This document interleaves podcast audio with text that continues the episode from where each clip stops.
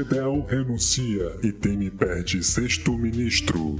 Pois é, quem acompanha o Twitter do canal do Otário já sabia que isso iria acontecer desde segunda-feira. Isso quando o governo e seus aliados ainda estavam tramando alguma maneira de proteger o seu coleguinha Gedel Vieira Lima, que foi acusado pelo então ministro da Cultura Marcelo Calero por tráfico de influência envolvendo um empreendimento imobiliário de luxo onde é proprietário e cuja obra foi embargada por um órgão do Ministério da Cultura. Só para vocês terem uma ideia, até o presidente da República, o bananão do Michel Temer, teria pressionado o Calero para que ele resolvesse esse probleminha. Ai,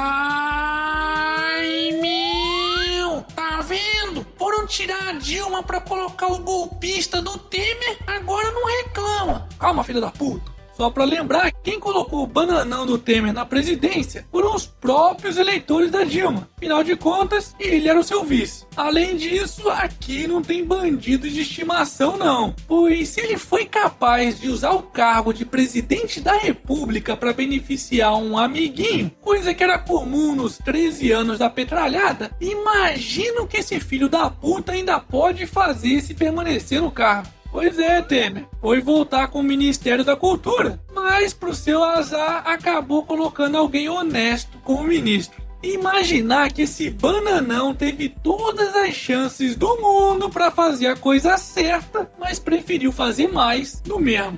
Hashtag pede pra sair. Hashtag Calero 2018. Aécio defende que Calero seja investigado por gravar conversa com Temer.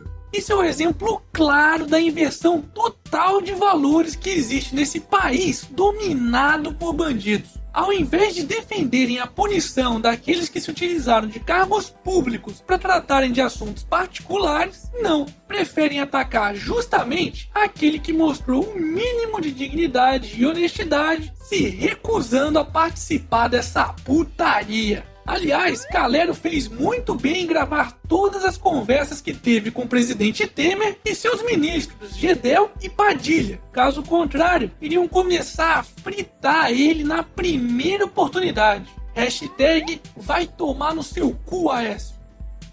Momento. Jabá. E aí, já conferiu a edição limitada de otarinhos e otarinhas disponíveis no site do canal do Otário? Então corre lá na loja online e garanta já o seu, pois esses toy arts não são feitos na China. São produtos exclusivos feitos artesanalmente e por tempo limitado. Aí ah, depois não esquece de me mandar a foto. Manifestantes fazem protestos contra a PEC dos gastos pelo país. Integrantes de centrais sindicais e movimentos sociais, ou seja, vagabundos e mamadores das tetinhas do Estado, fizeram uma série de protestos nesta sexta-feira contra a PEC do teto de gastos públicos foram registrados atos em pelo menos 12 estados, de norte a sul no país. Mas protestar contra o golpe da anistia do Caixa 2, nenhum desses vagabundos protestou, né? Hashtag tem que limitar os gastos públicos sim.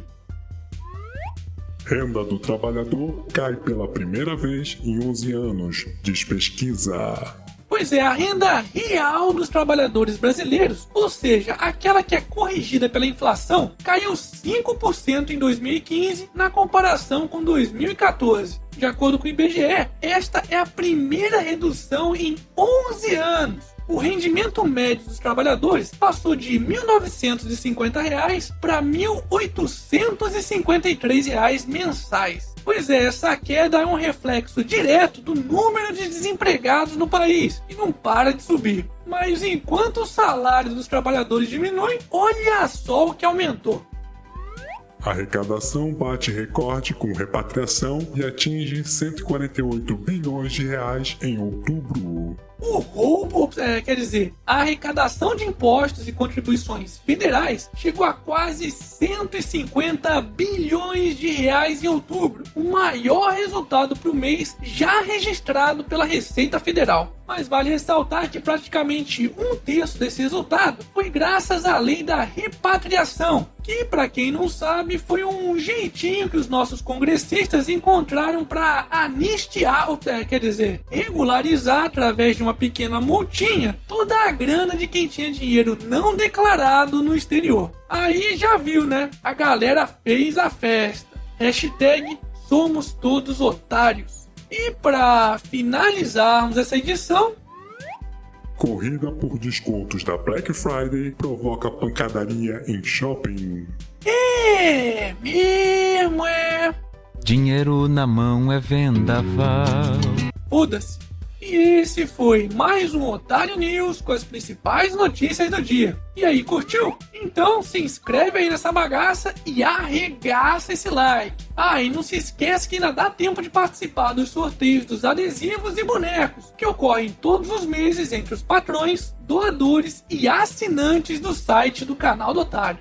E segunda-feira, quem sabe, tem mais!